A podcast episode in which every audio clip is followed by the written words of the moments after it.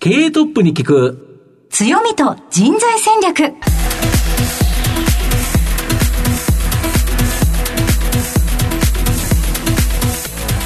毎度相場の福の神こと藤本信之です。アシスタントの飯村美希です。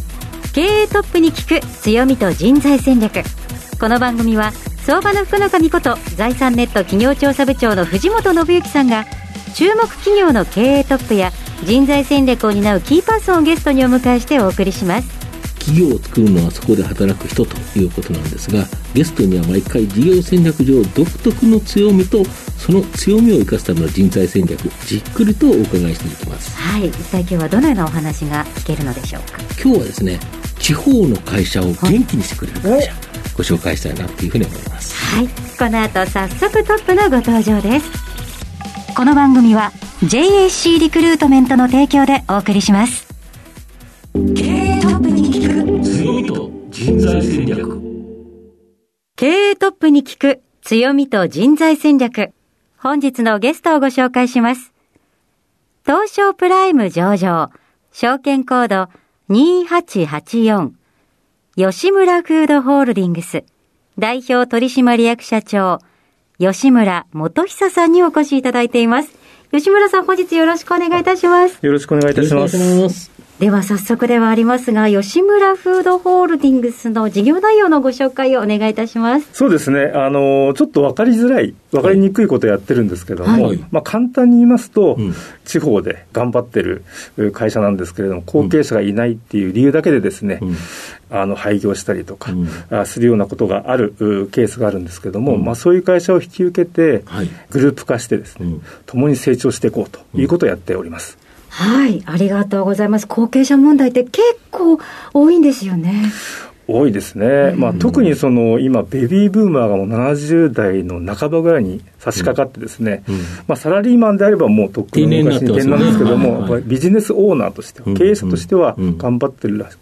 ん。たくさんいらっしゃってですね、はいうん。その方たちが、まあ、とうとうこう引退をしていくという時期にかかってますので、これからさらに増えていくんじゃないかなというふうに思いまあ、ます。地方にはそんな会社山のようにありますもんね。ありますね、まあ、すごく頑張って、えーまあ私たちはまあ食品なんですけれども、美味しいものを作ってですね、うん。地方でいいものを作ってくれてるのに、えファンがたくさんいるんだけれども、ちょっとお疲れたとか、うん。えー元気がなくなってきてっていうような会社もたくさんありますので、まあ、そういう会社は生き残っていただいてですね、うんえー頑張っていただきたいというふうに思っておりますので、まあ、そういう会社さんを引き受けているということになります。ありがとうございます。また事業内容についてはじっくりと伺っていきたいと思いますが、まずはトップは企業にとって大切な人材であり強みでございます。トップのお人柄に迫らせていただきたいと思いますので、しばし質問にお付き合いお願いいたします。はいでは、吉村さん、生年月日を教えてください。えー、1964年4月9日です。現在おいくつでいらっしゃいますか？58です。ご出身はどちらでしょうか？えー北海道の函館で生まれで、札幌で育ちました。子供の頃はどのようなお子さんでいらっしゃいました？まあ、いい意味で活発。悪い意味で言うと、こう、落ち着きがないという感じだったんですけども、それだけじゃなくて結構私、本が好きでですね、あの、割と本を小さい頃から楽しみで読んでたという記憶が、まあ、結構強く残ってますね。はい。当時将来の夢とかはありましたでしょうか？小学校の卒業の文集にはですね、あの、将来何になりたいかってやつは、はい。あの私はもう大実業家と、はあ。えー書いてありまして。大がつくのがすごいですね。あそうですね。まあ私の母親は結構そのイケイケの感じでですね、はい除血っていうような感じでしたので、まあ小さくうやるなと、大きくやれということで台をつけるというのは非常に喜んでくれました。まあそれで多分台をつけたんじゃないかなと思います。なかなか実業家っていう言葉も小学生使わないですよそうね。ですね。ちょっとこう、お大人びてらっしゃる大人びてたんでしょうね。そうでしたか。その後、その気持ちというのは続いていくのでしょうか？そうですね。あの、その、やっぱり、年々、まあ、あの、時期によってですね、上げ下げはあったんですけど、はいベースとしてはやはり、その、えー自分でえー仕事をし、自分で商売やりたいっていうのは、あの、ずっとあったと思います。東京に出てこられたのはおいくつの時でしょうか？えっ、と、19歳ですね。あの、私1年浪人してますので、大学入学と同時に入ってきてますので、19歳ですね。東京の大学を選ばれた理由は何だったのでしょう？あの、お私北海道だったので、はいまあ先ほど言いましたように、北海道が出たかったっていうのが一番大きいです。社長の僕あれですね、過半数が北海道大学、そうですね。に行くんですよね。えーえー、そういう進学校なのに、なんでその一橋に来ちゃったっていうのは、やっぱ東京に来たかった？東京に来たかったですし、まあ、雪のないところに行きたかった。結構大きく心を占めてたんでしょうね。でも切実なところですよね、はい、そこは。その後、就職活動となってきますと、いろいろこう絞っていかなければいけなくなると思うんですけれども、その時どのような思いがありましたか？そうですね、私、あの金融論のゼミにいましたので、はいえーまあ、金融関係には興味を持ってましたし、まあ、特に投資とかですね、えー、その分野にも興味があったので、そちらの方面を考えたんですけれども、私、本が好きだっていうこともあってですね、はい、まあ、よく図書館に行って雑誌を読んだりしたんです。その中にあのアメリカのニューズウィークの日本版があるんですね。はい、その中の記事でアメリカの有名校出て MBA 取ってですね、えー、その後卒業するときに一番人気があるのは今でも覚えてますけれどもマッキンゼー等のコンサルティング会社と、はい、えー、ゴールドマンとかの投資銀行だと、はい、でそこに入ると、まあ、一千何百万もらえるとかって書いてある。それはなんか非常にこう頭に、はい、残っててですね。でちょっと自分で調べてみて、まあ、コンサルティングって感じじゃないので私はまあ投資銀行だと。で投資銀行って日本でいうと、うん、証券会社なんですよね、うん、えー、コマーシャルバンクは銀行なんですけどで証券会社がいいと。いうふうに思って、まあ、証券会社を受けて、まあ、入ったと。その後、じゃあ、社会人のスタートについて改めて教えてください。はい、そうですね。あの、私、大和証券に入って、はい、えー、配属されたのが事業法人部っていうところで、上場企業の資金調達のお手伝いをする部署でですね、まあ、当時そのバブル景気で株価ももう最高潮の時ですので、はい、企業がどんどんファイナンスをしてた、うん、で、えー、そのお金でまた投資をしてたっていう時代でしたので、うん、まあ、大変あの下っ端だったんですけども、えーまあ、中身の濃い経験ができたのかなというふうに思ってます、はい、何年くらいお勤めだったんでしょう、えーと、とトータルで9年半ですね。はい、はいその後転職をされるということですそうですね、えー、その後同じ仕事なんですけども外資系の証券会社に移って企業相手の商売をしてはい、まだここまでも食品にたどり着いてこないんですけれども、うん。うん、その後どのような展開があるのでしょうか？そうですね。あのその独立をするっていうのは、えー、私の長年の,はい、まあ、あの基本的な考え方でですね、うん。うん、独立をするわけなんですけれどもその時に、まあまあ、とりあえずあのコンサルティングをして、うんうん、えー、お金を稼ぐと。はい。えーということで、中小企業向けのコンサルティングをして、特に資金調達のコンサルティングをやってる中で、コンサルティング口を出すっていうことなんですけども、うん、出すだけじゃなくて、まあ、実際株を買って経営してみたらどうかっていう話があって、うん、個人で株を引き受けて買った会社が、うん、あ今グループにもありますけど、白石興産っていう東北の麺の会社、はい、そこで、まあ、食品につながるということです。それが一社目ということですね。はいはい、その後ずっとこう食品に携わるというか食品関係に進まれるというのは、えー、どうどうしてだったんでしょう？そうですね。あの食品は結構昔から興味を持ってた分野のうちの一つではあるんですよ、はい、でまあ食べ物とそれから、まあ、観光ですね、はい。えー、これに絡んだ仕事をしたいというふうに思っててストライクゾーンにまあ、あの食品っていう球が来たので、まあ、入ったっていうのが一番こう正確な言い方だと思うんですけど、まあ、食品のその会社を買って、まあ、ちょっと良くなったんですよね、はい、で、えー、そういうことをしてる人当時いなかったのでうちもやってほしいっていうのは結構あって、どんどん増えていったっていうのがまあ実情です。で、本社の場合、よく知って売っちゃうわけじゃなくて、ずっとグループでいるんですもんね。そうですね。あの、やはりその、僕は自分でやる前からですね、うん、えー、買って売るっていう、まあ、ファンドがやってるようなビジネスっていうのは、特に中小企業には合わないというふうに思ってて、うん、まあ、ビジネス当然こう、タイムホライズンとして長いわけですよね。そうですね。永続的に食品ではずっと売ってるんですもんね。3年後に売るからっていうことではなくて、まあ、ずっとやるという中でいうと、そのベースにして計画も立てる、設備投資も当然するって、人も雇用するって意味でいうと、まあ、買って売るっていうのは僕は合わないというふうに思ったので、初めからまあ、買ったら売らないっていうことでやりたいなということで、まあ、今に至ってるということですね。はい。ありがとうございます。さて、吉村さんの人となり皆さんにはどのように伝わりましたでしょうか。この後は組織の強みと人材戦略に迫っていきます。経営トップに聞く。強みと人材戦略。今日のゲストは東証プライム上場、証券コード2884、吉村フードホールディングス、代表取締役社長、吉村元久さんです。まあ、ズバリこの番組は強みと人材戦略というタイトルになるんですけど、御社は数多くの食品製造の中小企業、これを買収し、各社が持つノウハウや人材を活用して支援、まあ、企業の弱みをですね、補い、本来の強みを生かす中小企業支援プラットフォーム、これがメインビジネスということなんですけど、やっぱりいっぱい組み合わせると、良くなっていくんですか？そうですね。あのまあ、いわゆるシナジーっていうのは、はいはい、まあ、簡単には出ない。うんと思います。皆さんが考えられているように、うん、まあなんか1たす1が簡単に3になったりとかってはしないんですけれども、うん。うん、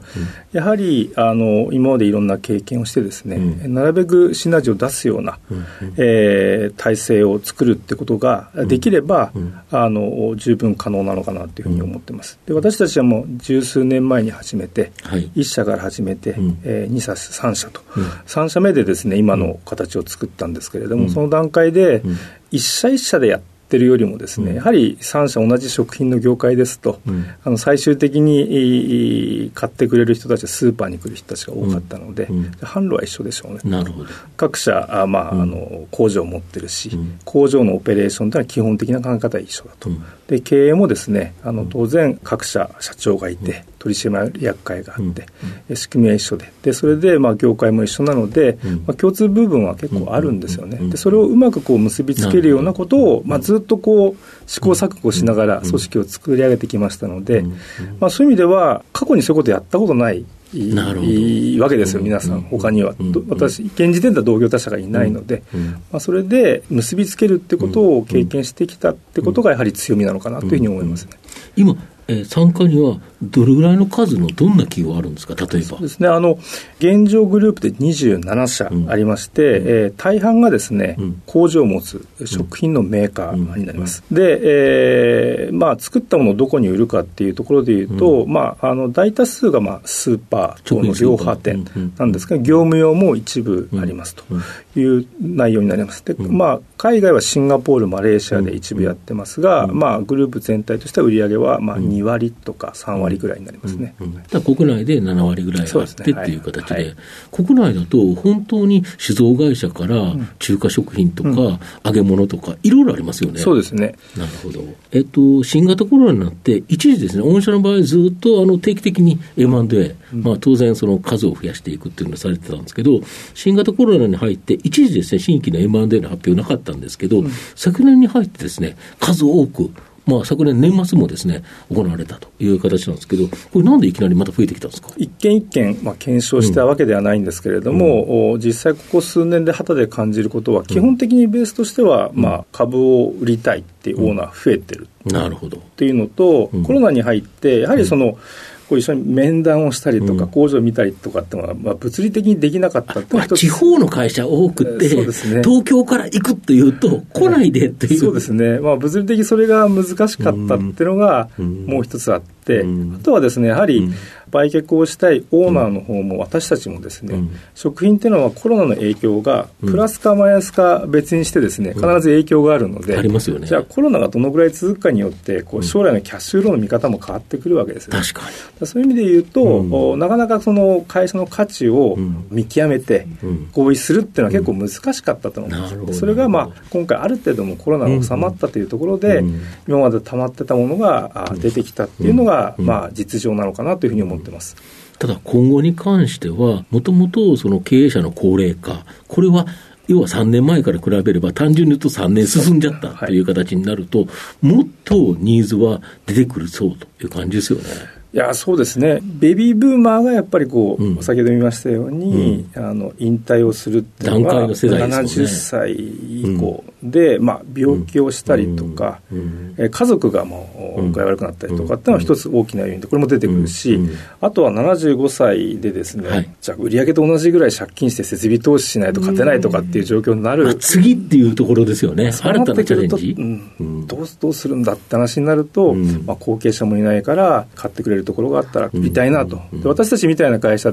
まあ、あ珍しいので、そうですよね。買って売らないんであれば、検討したいなっていうふうに思ってくれる会社さんが出てきてますし、それが増えているというふうに感じております。やはり地方にとっては、そういう会社ってなくてはならない会社ですよね。要は雇用も生んでるし、例えば地方の特産品、これを作られてる会社もあるから、うん、その会社がなくなったら、その特産品がなくなっちゃうんですもんね。うん、そうですね。まあ、あの、本当食品の会社って数としては、まあ、業界別に見ると一番多くてですね、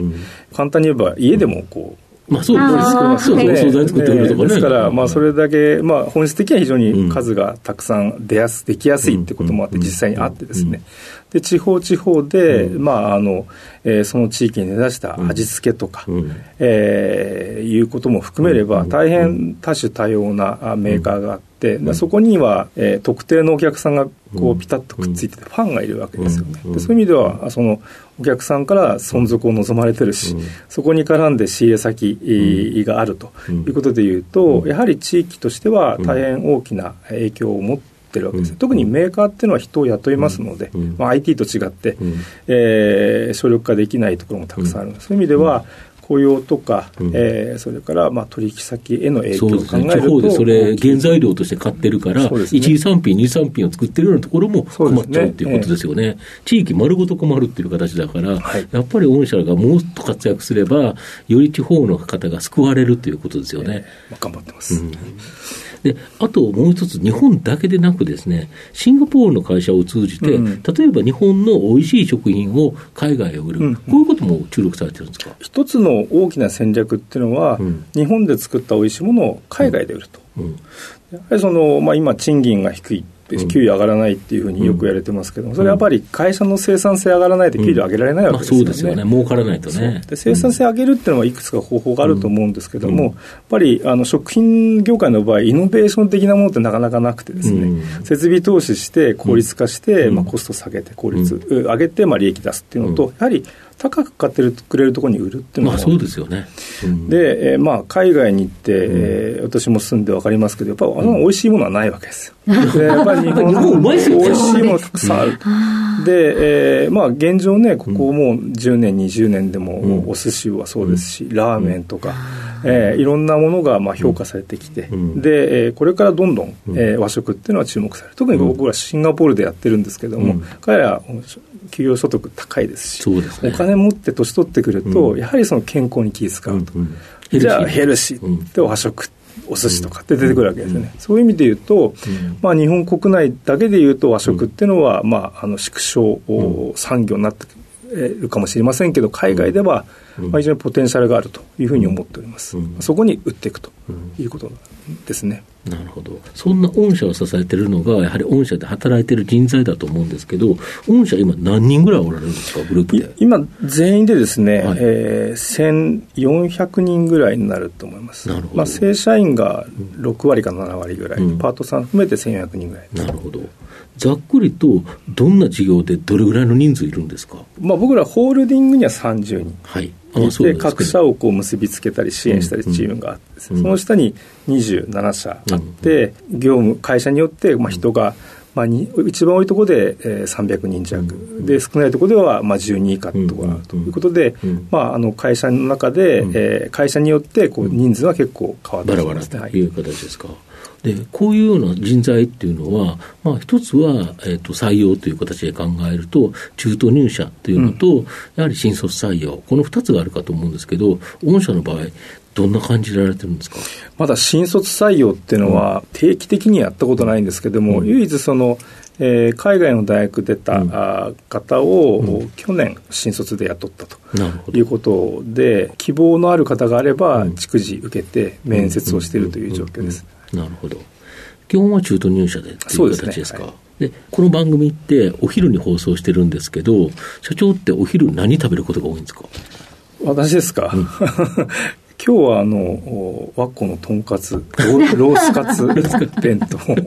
を食べて、あの、オフィスでお弁当を食べることが多いですかね。ああ、なるほど。だどっかでお弁当買ってきて、っていう形ですか？はい、なるほど。食というのはとてもあの密接生活と密接しているところなんですけれどもそれこそあのもう食べられなくなるかもしれなかった特産品とかっていうものを事業を継続させることができたことによってとてもファンの方からもありがたがられる機会も多いんじゃないでしょうか。そうですね、まあ、あの直接私に何かこうお礼があるっていうわけではないんですけれども、うん、あの当然そういう方がいらっしゃるんじゃないかなというふうに思いますし、うん、えー私自身も、うん、あの直接じゃないですけれども、はい、北海道に田舎に帰ったりすると、うん、昔食べたようなお菓子とか、うん。うん、まあ、あんパンとか、ね、ありますよね、そういうのは残っててくれて嬉しいなというふうに思いますのであのそういうふうに思っていただいてる人がいるんじゃないかなというふうに思いますね。はい、はいそれこそあの食べてタイムスリップできるようなものでど、ね、ずっとありますもんね。はい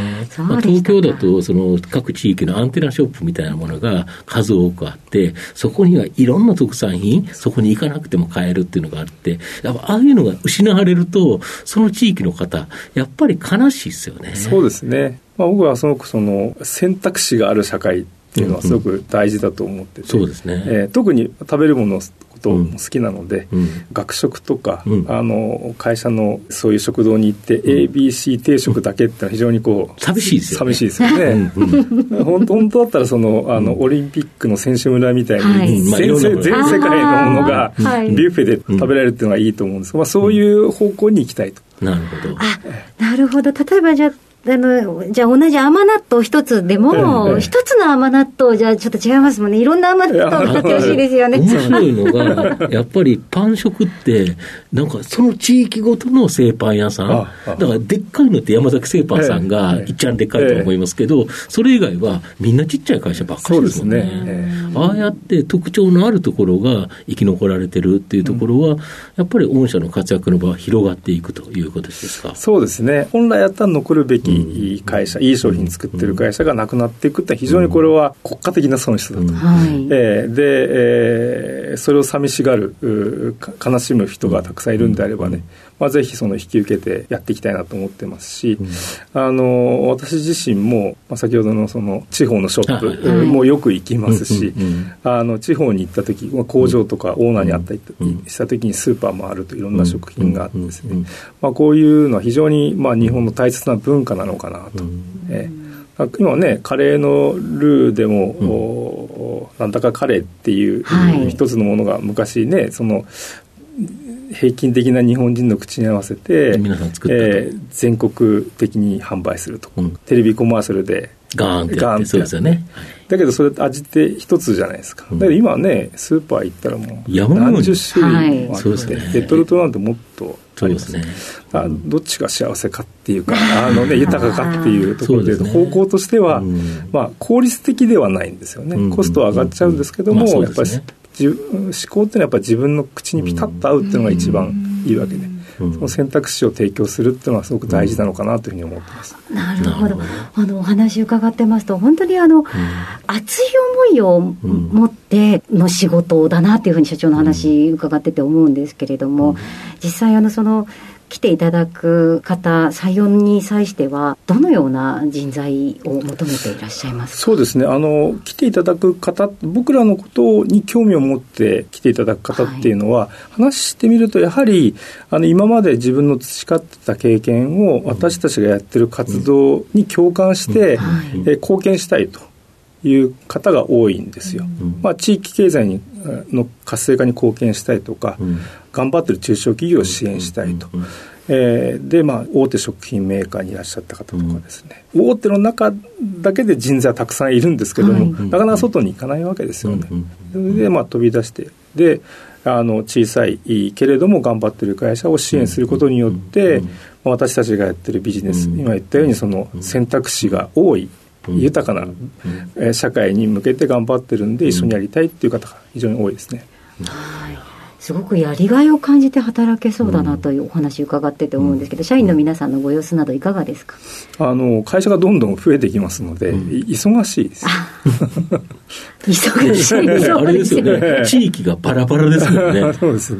全都道府県でいうと今どのような分布になりますか？もう北海道からあ九州まで太平洋側日本海側たくさんあって。ただまあ一番問題なのは工場なんで、あの最寄りの新幹線の駅とか飛行場から車で1時間とか。そうですよねそうですよね。駅前にあるわけじゃないですからね。そうですよね。僕はねあのボディーブローのようにこう体に体力に影響を与えるってとこなるほど。そう行く方から言うとそうですよね、ね、はい、なるほど。はい。ありがとうございます、うんでは藤本さん最後の質問をお願いいたします。社長の愛読書など何かですねこの番組のリスナーに一冊書籍お勧めいただきたいんですが。ベタで言うと、はい、司馬遼太郎とか、はい、あまあ坂の上の雲とかなんですけど、はい、あの僕はね宮本照はいはいはい。ってご存知ですか、はいはい、もうあの人が結構好きで、うん、で彼が書いた本ほとんど読んだんですけども、はい、僕は「ルテンの海」っていうこれあの1980年代頭ぐらいからあの書いてて、うん、最近終わったんですよ。何部作と8部とか9部作まで。はいはいはい、で、えー、それを僕はずっと読んで何回も読んだんですけども、うん、力作ですよね。うん、あの戦前の50過ぎの実業家の人が、うん、年取ってから子供ができる。はい、で親とこの関係を通じて、まあ、戦前戦後のこう経済も含めて、えーまあ、話が出てきてですね、えー、非常にあの面白いです。あの宮本照さんってのは僕ちょっと会ったこともないですし、うん、詳しく知らないんですがすごくなんか感性が豊かな人なんだろうなと、他のねなんかあの「青が散る」とか「あの泥の川」とかですねいくつかあるんですけども、非常に何ですか私が共感をする万人に受けるかどうかわからないんですけど結構売れてますので受けるんじゃないかなと思いますけど非常にあの心に刺さる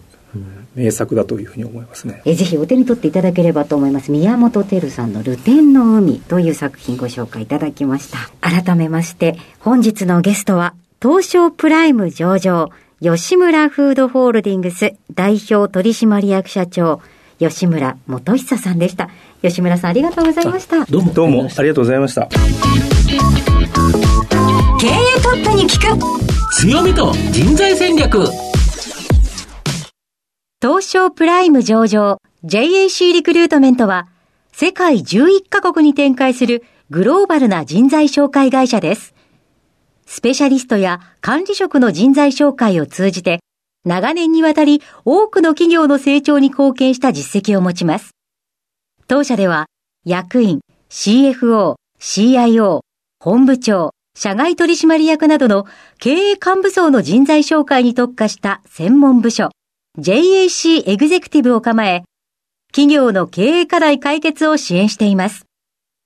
経験豊富なコンサルタントが経営課題をヒアリングし、課題解決に導く人材をご紹介いたします。企業の経営改革を担う人材など、経営幹部の採用なら、東証プライム上場、証券コード2124、JAC リクルートメントにお任せください。お送りしてきました。経営トップに聞く強みと人材戦略。そろそろお別れのお時間です。